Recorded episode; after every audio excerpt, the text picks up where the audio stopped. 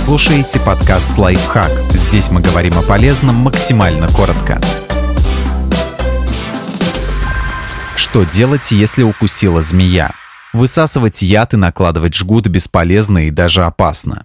Держитесь подальше от змеи. Иначе она может укусить еще раз. Минимальное расстояние до присмыкающегося должно быть равно длине его тела.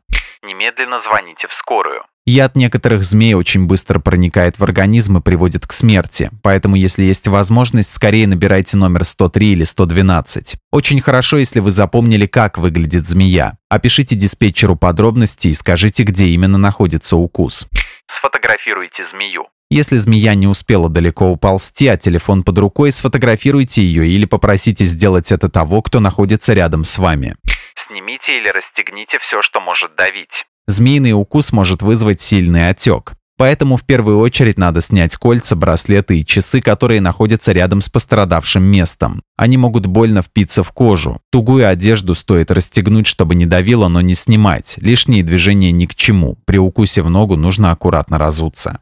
Покройте рану свободной повязкой. Аккуратно очистите рану влажной тканью с антисептиком или водой с мылом. Затем наложите чистую сухую повязку так, чтобы она не давила, не стягивала кожу. Благодаря этому в рану не попадут грязь и микробы.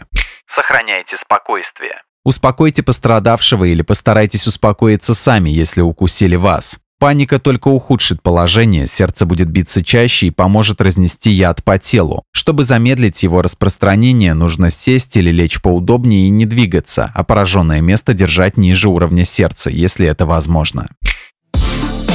Подписывайтесь на подкаст «Лайфхак» на всех удобных платформах, ставьте ему лайки и звездочки, оставляйте комментарии. Услышимся!